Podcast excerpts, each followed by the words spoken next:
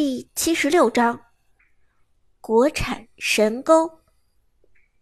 下路野区杀得风生水起，原本是一副非常紧张的情况。不料就在此时，观众们却笑了起来。双方战队的选手被观众的笑声搞得莫名其妙，都不知道发生了什么。只有旁观者才明白这笑点何在。笑点发生在上路，上路的狄仁杰。原本以为 S 六的人肯定都去打一级团，所以就可以轻而易举的刷红 buff 了。但没有想到，一个有走位的钟馗，此时正躲在不远处的草丛里虎视眈眈，随时准备出手抢 buff。眼看着野怪的血量马上就要清空，钟馗立即甩出钩子，红野怪在钟馗的钩子下直接被穿墙勾走。但尴尬的是，这一钩并没能收掉野怪。残血的红野怪摇摇晃晃的往红 buff 坑里走去，同时血量开始迅速恢复。看到这一幕，狄仁杰简直崩溃了。刚才辛苦打了半天，岂不是白打了？而且显而易见，对面的钟馗正在旁边虎视眈眈。狄仁杰愤怒之下。朝着钟馗冲去，而钟馗则二话不说，掉头就跑。狄仁杰追了两步，确定自己将钟馗赶跑之后，又转身回到了野怪旁边。红 buff 不能不要，大不了从头再打，打呀打呀打呀打。狄仁杰辛辛苦苦，终于又把野怪打成残血。这时，又是一条钩子从天而降，不偏不倚的将野怪带走。靠！狄仁杰简直气疯了，感情红 buff 死活是打不着了。自己辛辛苦苦打半天，不光没能拿到红 buff，一分钱也没能打到。然而，国产神钩的钟馗却不慌不忙，因为确定了自己的游走位置，所以钟馗。开局就买了学识宝石。学识宝石的作用，除了提升百分之五的移动速度之外，还可以让团战五人中经济最低的英雄每三秒额外获得五金钱。反正什么都不做，也能领着三秒五块钱的工资。钟馗有的是时间陪着狄仁杰玩耍。与此同时，下路的一级团。演变成白热化。韩信挑飞武则天之后，牛魔和凯同时赶到，三人围攻，直接拿下武则天人头。但还没等三人转身离去，苏哲的刘备冲上来，又是一招二技能身先士卒。这一次敌方三人抱团太紧，居然被苏哲直接冲到了三人，而且刘备冲撞过后。三人同时落入塔下，原本就顶塔强杀武则天的韩信顿时没血。刘备击杀韩信，凯和牛魔看到教练董方的韩信挂了，立即开始转身撤退。而此时狄仁杰也顾不上拿红 buff 了，赶紧转身过来支援同伴。于是探路者的三位幸存者。在中路河道集合，此时三个人的状态都还不错。其中上单凯前期单打能力出色，就琢磨着想反杀一波。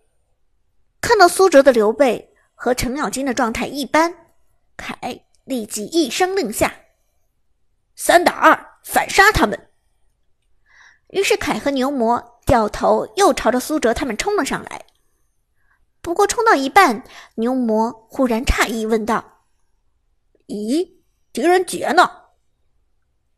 旁边射手绝望喊道：“我他妈被钟馗勾了！”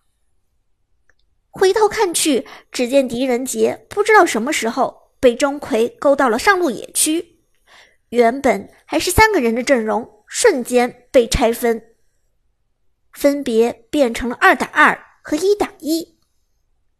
但前期的狄仁杰凭借着被动技能单挑并不虚，就算被钟馗勾中之后，依然凭借着出色的走 A 能力，反将钟馗打成残血。哼，敢戏弄老子，去死吧！狄仁杰面露冷笑，眼看着已经将钟馗点残。而此时，钟馗身形一晃，直接交出闪现逃了。想跑没那么容易，狄仁杰冷笑道，同时也交出位移追了上去。这是什么鬼？钟馗带着回音的语音效果响起，同时扭摆着庞大的身躯逃跑，而狄仁杰则紧追不舍，一边走。一边 A 掉钟馗的血量，还跑，这就要你命！而就在此时，一道身影猛地从旁边草丛中窜了出来。请开始你的表演，百里玄策。韩梦交出一血的百里玄策已经复活冲了出来。低等级的英雄，就算死亡之后也可以很快复活。韩梦是第一个死的。所以也是第一个活过来的。而在一集团爆发的时候，韩梦早已经冲下高地，埋伏在了野区中。狄仁杰光顾着追钟馗，有些上头，反倒没注意对方的刺客已经活了。一技能穿梭过去，百里玄策直接打出三下普攻，最后一次暴击，顿时将狄仁杰打成残血。此时，不远处的残血钟馗反手就是一勾，狄仁杰一声惨叫，倒在地上，变成了一具尸体。哈哈，这傻逼！国产神钩笑着说道：“就这操作还敢追我？”而国产神钩和队友们吐槽还不过瘾，居然直接在公屏上打字挑衅。小垃圾，你倒是追呀！有种你接着追啊！死了吧！哈哈哈，菜鸡！这么一打字，现场立即笑喷了。这可是师范大学电竞赛的决赛，比赛屏幕是直接直播出去给现场观众看的。国产神钩这么一挑衅，全场观众都看见了。此时，坐在前排的校长脸都绿了，咳嗽了一声，面色尴尬。旁边的编主任更是气得吹胡子瞪眼，摇头说道：“真是有辱斯文，有辱斯文。”韩梦咳嗽一声，低声说道：“喂，我们打的可是大学的电竞赛，你打什么字都有很多人看着呢。”国产神钩恍然大悟，笑着说道：“这样啊，那我岂不是要出名了？”结果接下来，这家伙不但丝毫没有收敛，反而变本加厉起来。“Hello，大家好，我是国服最强钟馗。听说我上电视了，观众朋友们，你们好，让我听听你们的掌声。刚才哥的操作犀不犀利？”有没有被哥圈粉？公屏上密密麻麻全都是国产神购的发言，连屏幕上其他玩家的情况都看不清楚了。在场的观众们哭笑不得，拿他一点办法都没有。而被钟馗一钩子送回水泉的狄仁杰勃然大怒，如果国产神钩在现场的话，他一定早就冲上去揍人了。先是不停的骚扰打野，一个红 buff 刷了大半年没刷到，又是河道挑衅，一钩子带到野区，最后眼看着要把这个害人精钟馗给弄死，偏偏对方的打野又复活过来帮忙，而且这还不算完，居然还是钟馗反杀的。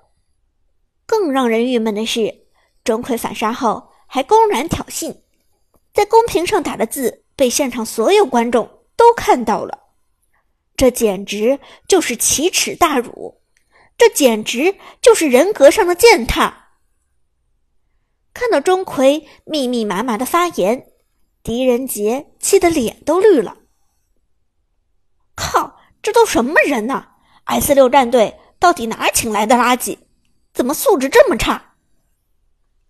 队长陈默然看住狄仁杰，心态要崩，连忙劝道：“别激动，就是反杀一次，没什么的。”董方则冷静的指出狄仁杰的不足：“你刚才如果不是太贪心，上头了去追钟馗的话，也不至于被他反杀。不管你处于什么样的情况，都要时刻保持冷静，懂不懂？”狄仁杰点点头，但还是对这个国产神钩恨之入骨。老子早晚虐死他！狄仁杰心里暗暗发誓。到目前为止，一集团正式结束。S 六战队这边，韩梦交出一血，伍兹中路被杀，损失了两个人头；而探路者这边，则是董方和韩信。中路法师诸葛亮和追杀残血钟馗的狄仁杰被杀，一共损失了三个人头。不过总体来说，双方的一级团打的势均力敌。由于一血比普通人要贵一百块钱，所以双方算是平手。接下来两支战队彼此上线，开始平稳的发育起来。董方的韩信没能抢下红 buff。就从自己野区的红 buff 开始刷起，反正，在刚才的国产神钩钟馗的骚扰下，狄仁杰也没能吃下这个 buff，野区都还安然无恙。不过，在双方的刺客开始带动节奏之前，国产神钩的钟馗又开始行动了。这个不老实的家伙，从一开局就谋划着搞事情，现在更是直接在公屏上。公然挑衅道：“对面的娃娃们准备好了，钟馗爸爸来了！”